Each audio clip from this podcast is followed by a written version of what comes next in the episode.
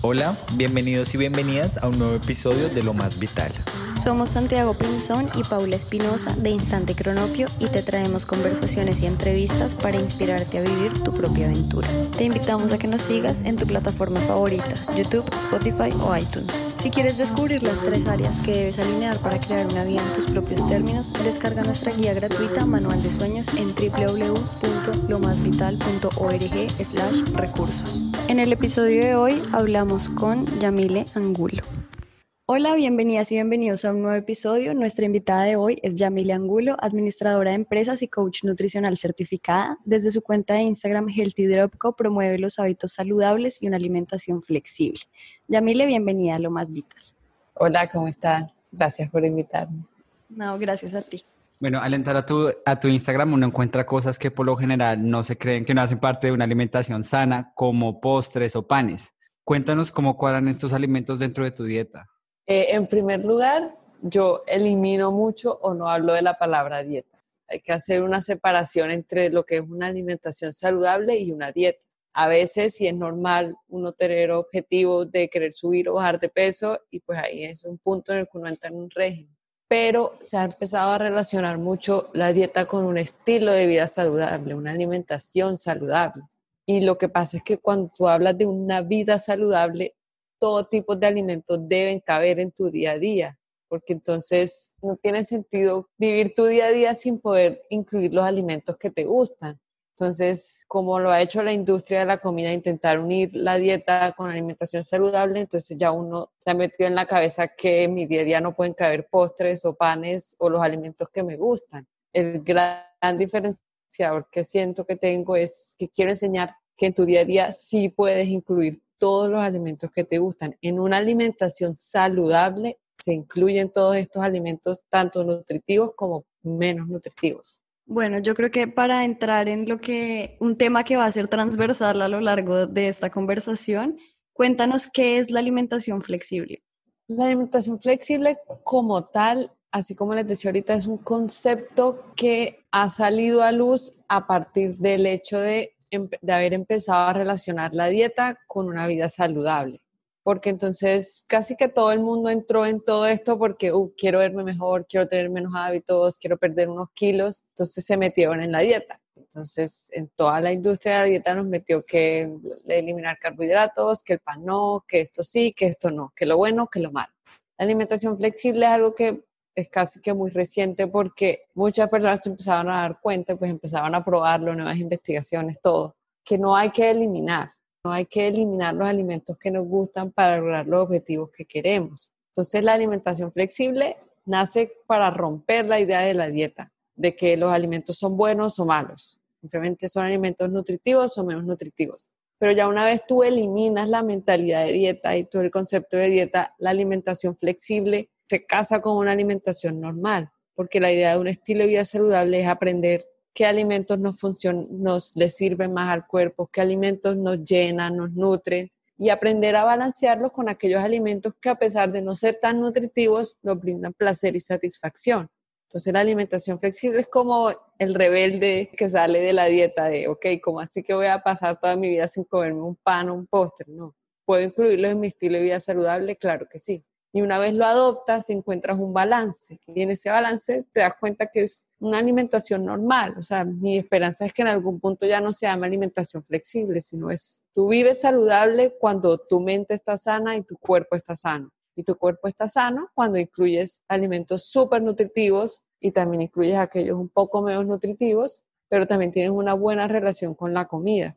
Claro como experiencia personal, yo le quiero dejar a los oyentes que a mí ninguna dieta me sirvió para cambiar mis hábitos a ser más saludable, porque sí, lo que tú decías, todas esas dietas, ese concepto está como muy ligado a me quiero ver de cierta manera o tengo que tener como una alimentación súper estricta de comer solo cosas sanas y hasta el momento en el que yo descubrí que existía esto que se llama alimentación flexible, yo nunca pude mejorar mis hábitos. Cuando me di cuenta que no tenía que estar como peleándose con, sí, con lo que tú dices, de relacionarme con los demás, de salir a comer tranquila con mi familia, bueno, estas cosas.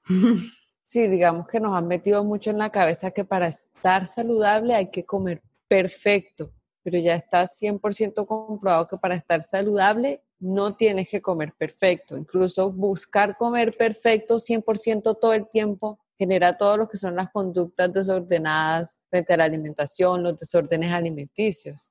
En cambio, cuando tú buscas ser, hablando como de porcentajes, un 80% que tus alimentos sean nutritivos y dejas ese 20% a salir con mis amigos, a que cumpleaños y me como una torta, es lo que te permite mantenerte mentalmente sano, no obsesionarte, disfrutarlo, que sea algo sostenible toda la vida, que no es que hay un mes voy a hacerlo y ya el otro mes, chao. Yo creo que eso de los porcentajes es muy importante porque de pronto las personas piensan que una alimentación flexible significa que puedes comer de todo y quisiera que nos explicaras un poquito en la práctica cómo se ve y también en qué lugar queda la importancia de la comida real, que hoy en día se habla mucho de este tema.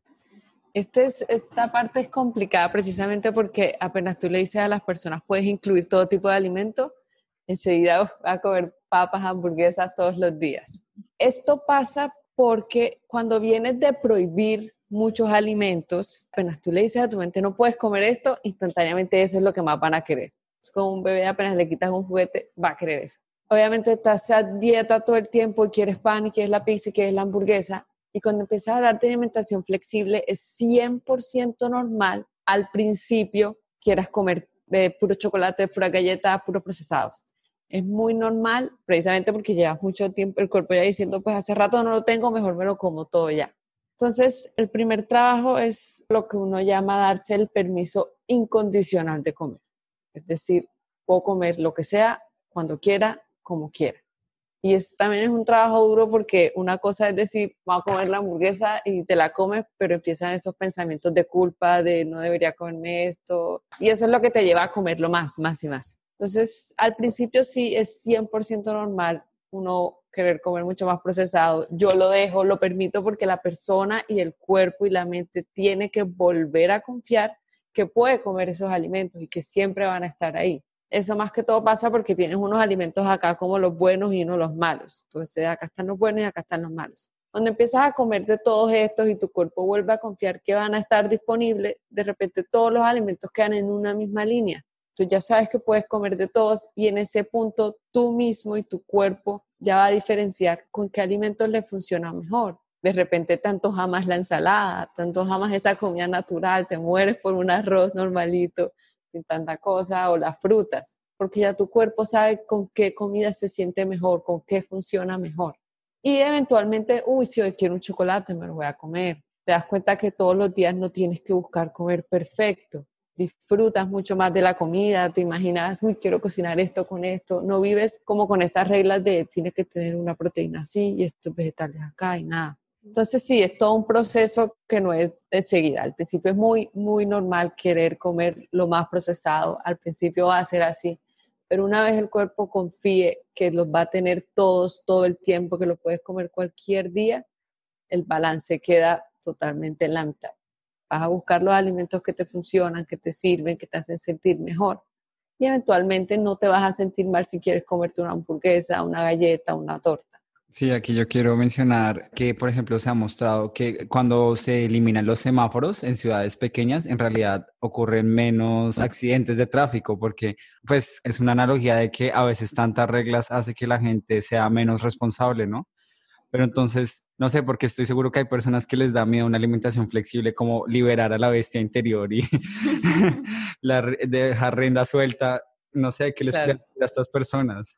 Primero que es una respuesta 100% normal, o sea, es algo muy biológico, precisamente. El cuerpo ha sentido que no le han dado lo que quiere mucho tiempo, entonces va a querer comérselo todo de nuevo, como cuando tú entiendes que es normal ese es el primer paso, aceptar que lo puedes hacer. Pero así como nadar, uno no aprende a nadar desde afuera, pero tampoco vas y te tiras a la piscina como si nada. Vas de a poquitos, empiezas que la abrazada, que aprender a respirar todo, vas de a poquito. Entonces uno, entender que eso es normal, pero hasta que no lo experimenten, no van a confiar en eso de que en verdad no lo van a querer, de que la urgencia eventualmente se va a ir pero ahí el consejo es lanzarse. En estos días pensaba, digamos, bueno, un poco un tema un poco relacionado, pero aparte, y es cuando uno come de manera emocional, las personas que más lo logran sanar, como lo que uno tiene que hacer cuando uno siente esas ganas de comer por algo emocional, es quedarse con la incomodidad. es aguantar y no irse a comer. Y eso es un paso que es extremadamente difícil, es incómodo, es raro, es horrible. Y la diferencia entre los que logran salir de esa enfermedad y los que no son los que decidieron dar ese paso y atreverse y estar con esa incomodidad. Una alimentación flexible es lo mismo. Tienes que dar ese salto, permitirte sentir esa ganas, saber que es normal, dejar el miedo al lado por si subes o no de peso porque te permitiste comer estos alimentos. Entender que es algo tan normal y universal incluso biológico, así como mental es biológico porque el cuerpo va a ir hacia esas cosas que, se le, que le prohibieron. Cuando tú le dices a alguien, incluso los doctores, cuando un doctor va y le dice a la persona, no tienes que cuidarte, entonces no comas ni azúcar, ni leche, ni huevo, nada, la persona lo va a sentir como me han quitado mi autoridad. Entonces su manera de rebelarse es buscar esas cosas que le prohibieron. Entonces la alimentación flexible se trata de retomar esa autoridad en tu comida y en tu cuerpo para eso pues toca revelarse un poco, toca atreverse, toca ser valiente. Cuando uno pasa a esa parte incómoda, a ese punto en el que siente que no tienes control, de repente un día ya no te antoja tanto esto, quisiste levantarte y comerte una ensalada, ya no querías desayunar cereal con leche. Claro, me parece muy chévere lo que estás diciendo porque es muy apropiarse de, de, tus cosas, ¿no? Tomar el control, lo que tú dices, tomar el control y porque siempre va a haber otro que entre comillas parece que te lo fuera a quitar. Algo que yo te quería preguntar muy relacionado con esto es que cuando hablamos de hábitos saludables o de alimentarse mejor en general, siempre están las personas que dicen como no tener fuerza de voluntad. ¿Tú qué crees? La, la fuerza de voluntad no existe prácticamente. Porque iba, iba con, va con esa idea de la autoridad. Si mira la palabra en griego de la fuerza de voluntad, es ir contra tus deseos naturales para perseguir algo en lo que crees profundamente.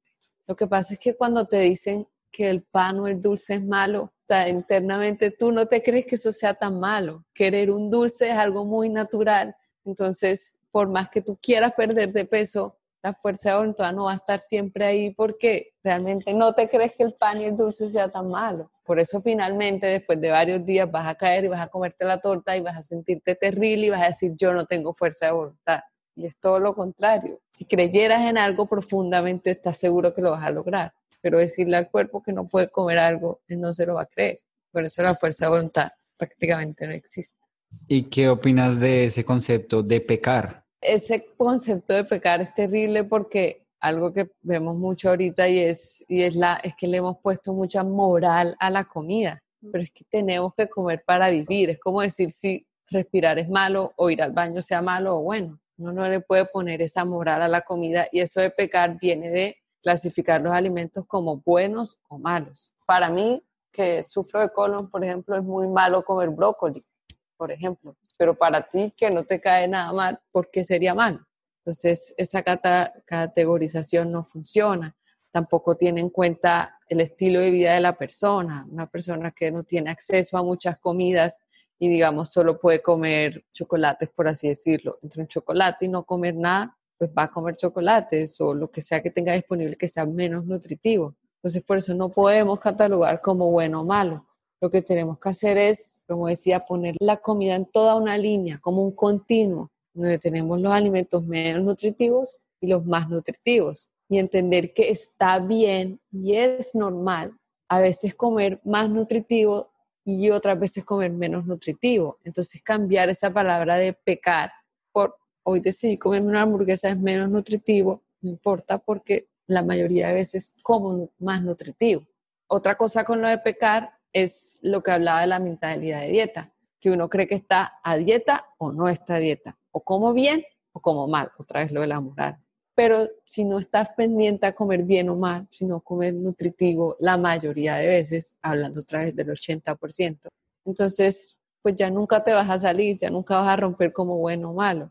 En estos días, precisamente un día comí un poco de pizza y luego el domingo trajeron mucha torta y alguien me escribió, pero como así? ¿Qué es eso? Entonces, ¿cómo así que mañana retomas? Pues me criticaron un poco por eso. Y yo, no, es que esto no es algo que se prende y se apaga. En mi día a día, la mayoría de comidas, yo las hago súper nutritivas. Y si hoy quiero comer una pizza, me la como, la siguiente comida como si nada. Veía una metáfora que era como ese pensamiento es, estás manejando y se te despichó una llanta y es como, que voy a despicharlas todas entonces. No, no es algo que está o no está. Vas en tu línea, hoy comiste bien, súper, hoy no comiste bien, ok, sí. No es una separación. Otra cosa es de la alimentación flexible y el balance, que de lo que también hablo mucho, y es que el balance es algo que se logra en el tiempo, no está destinado a lograrse en un día o en una comida no vas a tener una deficiencia de nutrientes porque hoy no comiste verduras. Tampoco vas a dañar tu progreso porque hoy te comiste una, una pizza. Es algo que se logra en el tiempo. Entonces la consistencia es lo que importa. Lo que haces la mayoría del tiempo es lo que va a marcar tu salud. Entonces yo nunca me siento culpable ya porque hay noches en las que con mi hermana nos sentamos y solo por compartir y pasar un buen rato comemos un montón de cereal y dulces yo nunca me siento mal porque yo sé que yo no soy así. Yo la mayoría de veces como bien, como súper nutritivo y esto que hago aquí no va a arruinar nunca todo lo que hago en toda la gran, gran parte del tiempo.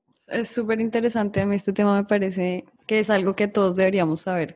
Yo quería preguntarte, bueno, uno, ¿qué te lleva a certificarte como health coach? Y dos, que nos expliques para que todos sepamos qué es una health coach. Yo eh, me metí en el cuento de la nutrición hace desde 2014. También empecé, mi mamá me llevó como una charla de nutrición y eso hizo clic conmigo enseguida. Yo dije, quiero mejorar mis hábitos, ni siquiera quiero bajar de peso, nada, quiero mejorar mis, mis hábitos. Empecé a incluir vegetales, aprendí a comerlos y esto es algo que si los que están escuchando por ahí dicen que odian los vegetales, yo también los odié toda la vida y simplemente dije un día voy a aprender a comerlos y empecé a incluirlos y al principio no me salían tan bien, pero seguía comiéndolos hasta que un día me gustaron o también probar con los métodos de preparación, combinaciones, pero yo también decía que no me gustaban y ahora es como los amo.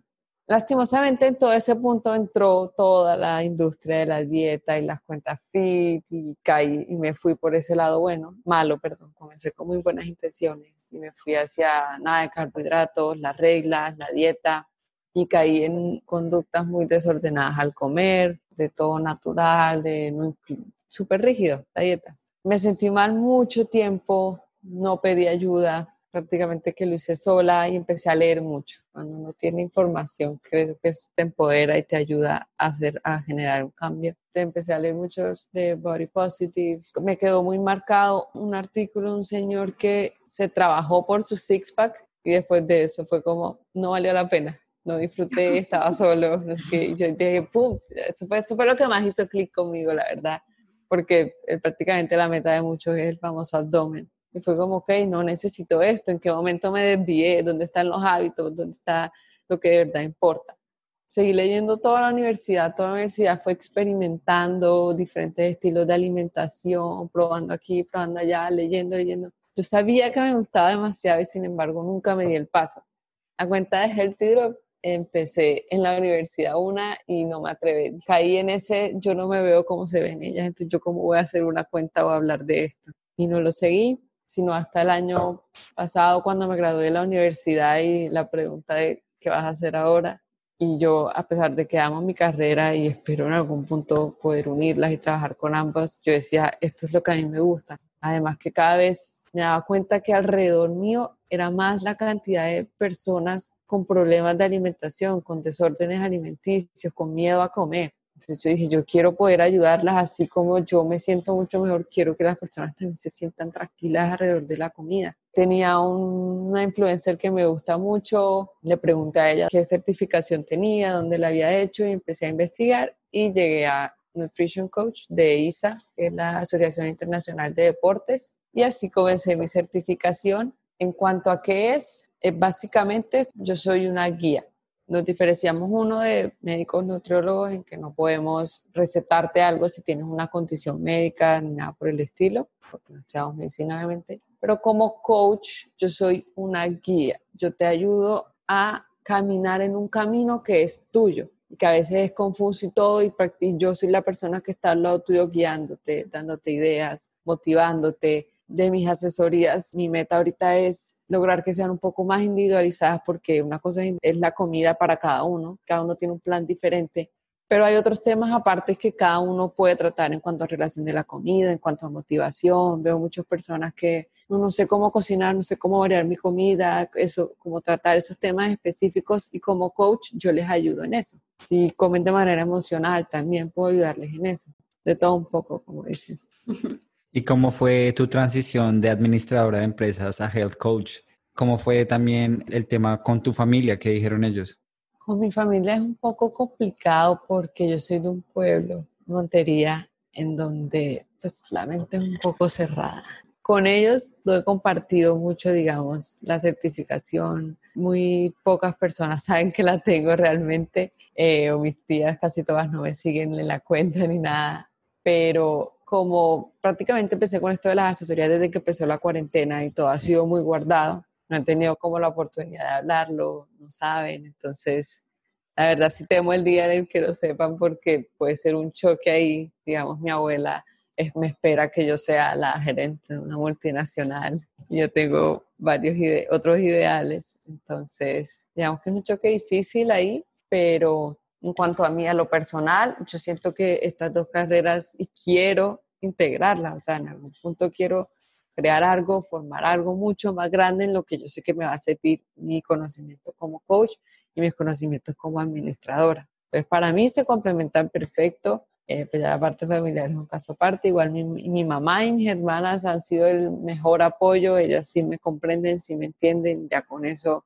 uno es, es excelente base. Además que fue todo basado en un hobby, ¿no? Como una obsesión que tuviste por muchos años.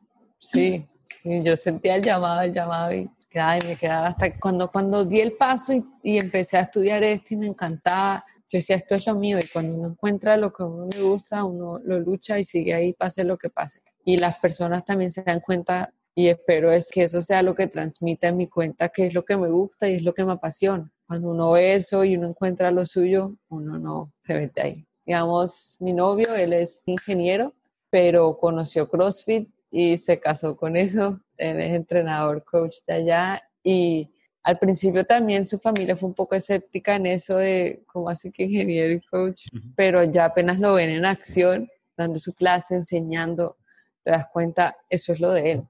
Entonces, de verdad, algo muy lindo y los motivo muy aparte a cada uno si siente que no ha dado clic con lo que le gusta, que persigan eso. Sí, totalmente de acuerdo. Ahí es cuando uno se da cuenta de todo lo que es capaz, ¿no? Y todo el valor que le puedes dar a los demás y que además tú en tu cuenta todo el tiempo es muy, compartes muchas cosas y siempre es como que espero que esto les ayude, que esto les sirva y, y yo creo que uno también recibe eso, ¿no? Como que uno se da cuenta cuando alguien lo hace, pues porque le apasiona. Sí, realmente, eh, afortunadamente hace, hace varias semanas recibo muchos mensajes de me has ayudado a tener una mejor relación con la comida, ya no tengo culpa, gracias por tus posts, gracias por tus consejos. Y eso a mí me llena el corazón tanto. O sea, si el día de mañana de repente me toca cerrar la cuenta o lo que sea, la satisfacción de saber que ayudé a algunas personas, así sea, es gigante. Para mí es súper valioso y es lo que más me llevo de todo esto saber que ayudar a las personas. Bueno, hay otra cosa sobre la que yo quiero preguntarte y es que hoy en día se habla mucho del body positive, de la gordofobia, de amarte tal como eres, son cosas que yo creo que están resonando en las cabezas de todos un poco. ¿Tú crees que esto es contrario a intentar mejorar nuestra alimentación? ¿Cómo podemos amarnos a nosotros y aún así querer mejorar? ¿Cómo no resignarnos en me amo como soy y ya? Sí, digamos, yo he leído mucho, estoy también muy metida en, la, en toda la alimentación intuitiva. Uno de los principios de la alimentación intuitiva es respetar tu cuerpo.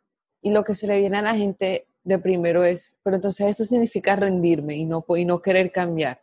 No, lo que pasa es que es muy diferente yo estar aquí hoy y decir, odio mi cuerpo, tengo que adelgazar, no me aguanto este gordito, me siento incómoda, a estar aquí parada hoy, me acepto como soy, reconozco cómo es mi genética, no pretendo llegar nunca a talla cero o tener los super músculos el super abdomen, no, me acepto como soy. Agradezco tener un cuerpo que me ha llevado a tantos lugares, que me ha aguantado tantas enfermedades, que a pesar de eso me ha aguantado cirugías y demasiadas eh, terapias. Me acepto, me respeto y con respeto me refiero a me pongo ropa cómoda, como cosas que me hagan sentir mejor, no que me den malestar, ni comer más allá de mi llenura para sentirme mal. Le doy a mi cuerpo lo que necesita y está bien desde la aceptación uno buscar un cambio. intentar perder de peso desde el odio es lo peor porque solo te vas a fijar en esa cosa mala que, que tienes, entre comillas, porque no tenemos nada malo.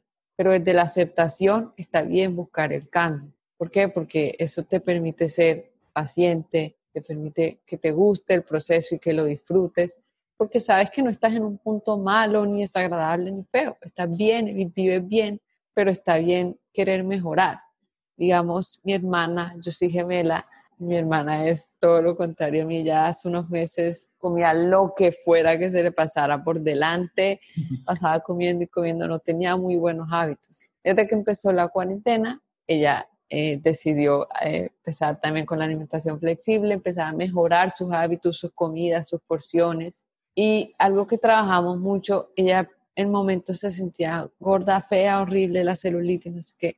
Y algo que trabajamos mucho fue, no, está bien tú querer mejorar, es excelente. En su caso era muy importante que ella mejorara sus hábitos, era necesario incluso para toda su vida, para vivir bien, sentirse bien, tener energía. Pero lo hacemos desde la aceptación, desde saber que tú no estás enferma ahora mismo, tu cuerpo te ha permitido hacer mucho, no tienes que cambiar, no, la gente también hace muchos comentarios, tú no vives de eso, y desde aquí vamos a generar un cambio, vamos a mejorar tus hábitos, te vas a sentir mejor y por eso es clave. Entonces no es me rendí, ya no voy a hacer nada por mí, no, todo lo contrario, me acepto y porque me acepto, sé que hay cosas que puedo mejorar, sé que puedo seguir mejorando mis hábitos, sé que puedo entrenar mejor mis músculos y así.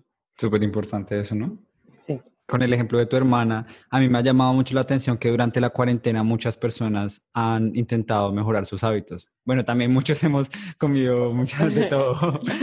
creo que se ven, se ven los dos casos. Pero me llama la atención porque si es verdad que cuando uno está en el día a día, en el trabajo, como que cuando uno está tan cansado es muy difícil cambiar hábitos. Entonces, no sé, quería preguntarte por qué los hábitos son tan importantes y cómo los desarrollamos, sobre todo cuando estamos cansados en un estilo de vida difícil. Eso es poco más complicado. Digamos, uno de los hábitos pues, es algo que va contigo, te acompaña todo el tiempo puede ser flexible, puede moverse, puede cambiar. Lo bueno de la cuarentena es que al no estar a tener ajetreo de la vida, te permite concentrarte en generar esos hábitos, porque el hábito no es desde mañana empiezo a comer mejor, no. Los hábitos se forjan, se forjan con tiempo, meses incluso, por lo menos se necesita un mes entero para uno forjar un buen hábito. Entonces, claro, cuando nos quitaron todo el, mundo de afuera y todo y quedaste aquí solo, pues te, da tiempo de empezar a trabajar en esos hábitos. Y una vez lo forjas, digamos, por ejemplo, eh, voy a mejorar mi hábito con las verduras, entonces ahorita en cuarentena voy a empezar a incluir más verduras en mis comidas y empiezas a experimentar cómo, cómo cocinarlas, qué ponerles para que te gusten. Y el día de mañana sales y se acabó la cuarentena y podemos salir. Y cuando ya tienes ese hábito de que te gustan las verduras y sabes que es importante comer verduras y te hacen sentir mejor y mantienen tu estómago contento, sales a un restaurante de trabajo o te tocó pedir una pizza y era lo único que había y de repente ves, uy, qué rico ponerle unos champiñones o unos tomates a mi pizza. Así como que los hábitos uno cree que es algo que toca forzarlo, que toca imponerlo, pero una vez forjas hábitos de verdad es algo que te acompaña y que es flexible y que en los momentos que lo necesites vas a estar ahí, en otros momentos no tanto y eso está bien. No pongamos que los hábitos son reglas porque no lo son son guías, son principios. Y es algo que no es obligatorio y que se va a acomodar a tu estilo de vida, y a tus gustos y a tus necesidades. ¿Y tú crees que antes de empezar una alimentación flexible uno debería tener hábitos sanos? Porque quería contar de una persona, seguramente la conoces, que se llama Paul Revelia. No, creo que no.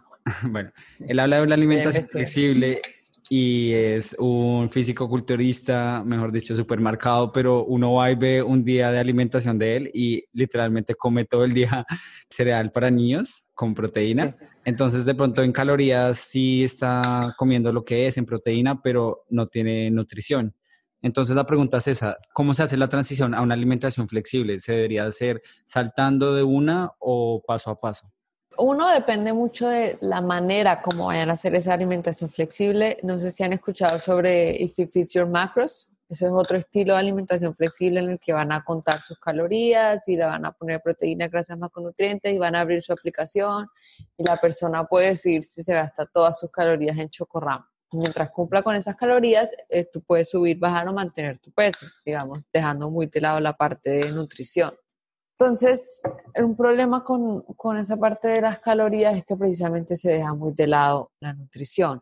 Lo que pasa es que siento que no es tan necesario separar la alimentación flexible con buenos hábitos. ¿Por qué? Porque para mí si me preguntan cuáles son los hábitos saludables, para mí son moverse regularmente, cualquier movimiento o ejercicio que hagas en tu día a día, lo que sea hacer mínimo tres comidas al día que tengan una fuente de proteína, una de grasa, una de carbohidratos y vegetales. No categorizar alimentos como buenos o malos y disfrutar de tu comida. Entonces, para mí, esos son los hábitos saludables más importantes. Entonces, si nos vamos solo a los que hablan de comida, incluyen tu alimentación, proteínas, grasas y carbohidratos y vegetales. Entonces, partamos de ahí. Entonces, una persona que nunca ha tenido, todavía no sabe manejar todo esto, nunca le han hablado de nutrición ni nada, se va a sentar y va a elegir, ok, ¿qué como? Al principio, pues, digamos, puede elegir un pedazo de carne, no le gustan las verduras, entonces solo pica un poquito de tomate y de carbohidrato, pasta. Lo que le decía de que la alimentación flexible es algo que aplica más que todo a personas que vienen en esa mentalidad de dieta, de que no puedo comer esto y lo otro. Pero cuando es una persona que no lleva toda la vida pensando en reglas, categorizando alimentos, entonces tú le pones a quedarme su plato y no va a pensar esto es procesado, esto es poco procesado, nada. Tú le das una lista de arroz, papa, paquetes, lo que sea, una lista de proteínas, pollo, carne, cerdo, una lista de grasas, nueces, grasas, y él va a escoger uno, uno, uno, y lo va a poner en su plato. Yo no separo mucho lo de los hábitos con la alimentación flexible, como les decía, alimentación flexible sale para eliminar toda la mentalidad de dieta y una vez lo haces se queda con hábitos saludables, se casa con hábitos saludables y una alimentación casi que normal realmente. Bueno, antes de hacer esta entrevista, nosotros abrimos preguntas en nuestra cuenta de Instagram para que la gente nos contara qué les interesaría saber de esta conversación. Y algo que nos sorprendió muchísimo es que la mayoría de las preguntas eran enfocadas a las dietas vegetarianas. La gente quiere saber si una dieta vegetariana es sana, ¿Qué hay que tener en cuenta? ¿Tú qué opinas? Ok, en cuanto a los estilos de alimentación, todos son 100% válidos. No hay uno mejor que otro. ¿Por qué? Porque cada cuerpo es un mundo diferente. Lo que a mí me funciona puede no funcionarle a otro. Hay gente que le va excelente o porque por razones médicas les toca ser vegetarianos. Entonces, lo que sea que decidan, está bien. siempre y cuando sea algo que sea sostenible para ti, que no te cause obsesiones y ansiedades. Entonces, todas estas dietas keto, paleo, zero carbs, carnívora, todas tienen varios puntos en común que es lo que las hace todas válidas. Uno, todas promueven que tu alimentación sea en lo posible lo más, lo más natural posible. Te dicen, escoja alimentos más naturales, poco procesados. Todas te dicen que te preocupes por lo que comes, por la cantidad que comes. Entonces, que en el día estés comiendo suficiente, las cantidades que soporten tu estilo de vida. Tres, todas las dietas te van a decir, muévete, realiza alguna actividad. Entonces realmente estas dietas son más similares de lo que uno cree. Todas te van a promover que te preocupes por lo que comes, cuando lo comes, la mentalidad con la que lo comes, que es otra, otro punto 100% importante. Entonces todos estos estilos de dieta son 100% válidos. Lo importante es que encuentres algo que te funcione a ti, con lo que te sientas cómodo. Todas van a funcionar vas a encontrar cuentas que promueven la keto y excelentes resultados, y la vegetariana y excelentes resultados, y la carnívora y excelentes resultados, porque todas funcionan. Puede que a mí no me funcione una, pero otra persona sí. Lo importante es que encuentres lo que te sirve. Ahora, sí es claro que cada estilo de alimentación tiene ciertos pros y ciertos cons. Digamos, los vegetarianos tienen que preocuparse por deficiencias en vitamina B3 que encuentran en la carne, entonces tienen que tener eso en cuenta el carnívoro le van a va a tener mucha deficiencia de micronutrientes si no consume suficientes vegetales y así. Lo importante es tener en cuenta uno, lo mejor que uno puede hacer es informarse y dos, probar. Si no sabes qué te va a servir o que te sientes mejor, pues adelante, pruébalo. Quédate siempre con lo que sea algo que sientas que vas a poderlo sostener toda la vida. Las dietas son muy de probar cosas, ¿no? Encontrar lo que a uno le sirve. Tal cual. Y sobre el tema de la comida emocional, ¿Cuáles serían de pronto los dos consejos que tú has visto que más le funcionan a las personas? Así sean difíciles de implementar, pero que sí funcionen.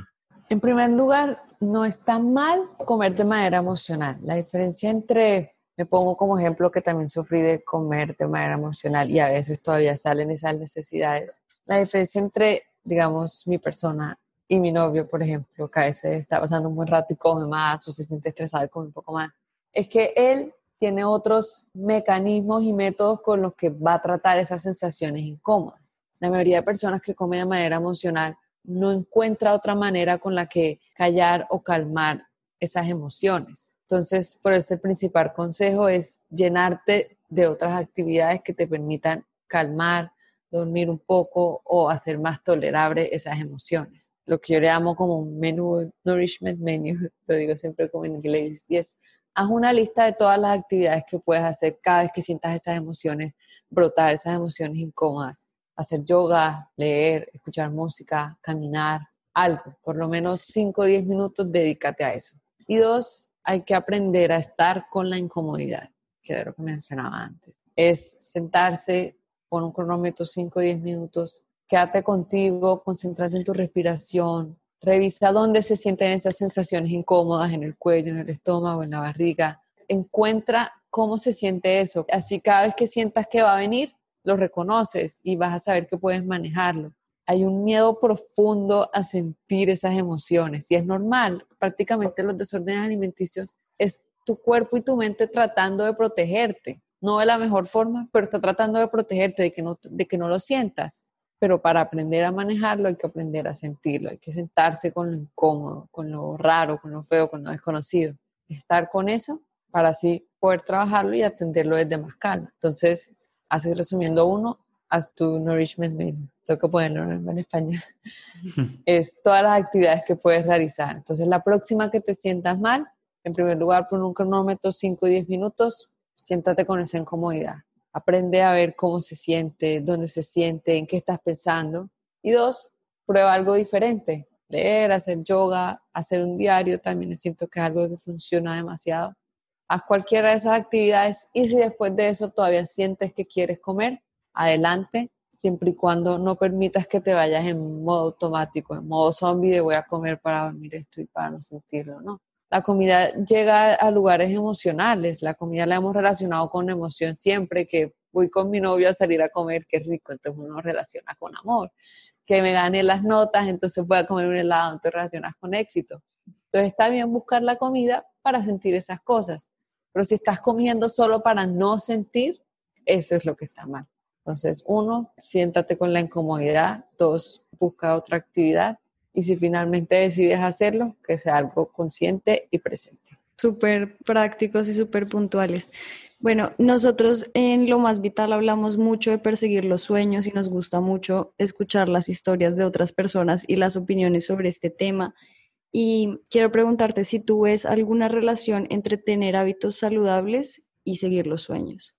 Claro, porque tener los hábitos es lo que te permite mantenerte disciplinado y enfocado hacia tus sueños. Los hábitos son los que van a permitir, si tienes un sueño, levantarte de la cama. El simple hecho de levantarte de la cama, porque por más que a veces uno diga un sueño, la diferencia entre los que lo logran y los que no, son los que dieron ese paso. A veces uno pues tiene esperanzas y eso, pero decide no, mejor no. También los hábitos son los que te van a hacer pararte de la cama y seguir adelante. Y pararte de la cama todos los días, porque los hábitos te acompañan siempre. Entonces, sí, los hábitos van a hacer la diferencia entre quedarte acostado, levantarte de la cama, entre hacer o no hacer. Y desde tu historia personal, si hay alguien que nos está escuchando que de pronto está en la universidad estudiando algo, pero tiene una pequeña obsesión, algo que estudia día y noche, que le llama, que le llama, ¿qué le podría recomendar a esa persona que de pronto quiera reinventarse en una nueva profesión? Adelante. Uno no puede vivir con ese, literalmente lo que yo sentía era un cosquillo siempre. Digamos, en mi caso, yo amaba mi carrera igual. Yo entiendo que hay ciertas personas que de pronto no están enamoradas de su carrera y decir cambiarse también está bien. Decir, dejarlo también está bien. Pero si sientes que amas tu carrera, pero además tienes otra pasión ahí, otro cosquillo otra cosa que también te mantiene despierta o quieres hacer el fin de semana, es adelante. La disciplina y precisamente los hábitos son los que te van a mantener firme ahí, los que te van a decir, en vez de descansar o echarme a ver televisión, voy a dedicarme a aprender un poco también de esto. Bueno, Yamile, ¿algo más que nos quieras decir, que le quieras dejar a los oyentes? Una alimentación saludable está más cerca y es más simple de lo que muchos creen. Toda la industria de la dieta nos ha hecho ver que para estar saludable tienes que hacer un millón de cosas, tomarte este jugo, hacer esto. pero la alimentación saludable de verdad, lo que de verdad importa, está más cerca de lo que todos creen, de dar el paso, de formar precisamente esos hábitos y recordar que no tiene que ser perfecto. La alimentación saludable no tiene que ser perfecta. Bueno, Yami, muchas gracias por tu tiempo, gracias por esta entrevista, gracias por todos los posts que haces informándonos sobre la alimentación flexible, gracias por mostrarnos en el día a día cómo se ve una comida real y cómo uno puede seguir manteniendo los hábitos, como por ser esa inspiración para todas las personas que te siguen. Para las personas que no la conozcan, la pueden encontrar en Instagram como arroba healthydropco y también pueden contratarla para coaching nutricional, asesorías uno a uno con ellas. Yo personalmente se las recomiendo, yo ya llevo varios meses con estas asesorías y la verdad es que si uno lo hace, de verdad funciona porque también está muy en uno, pero ella súper recomendada como coach. Bueno, muchas gracias. Muchas gracias a ustedes. Me gustó mucho la entrevista. Gracias. Muchísimas gracias. No olviden dejarnos sus comentarios y pueden encontrarnos en nuestro Instagram como arroba instantecronopio.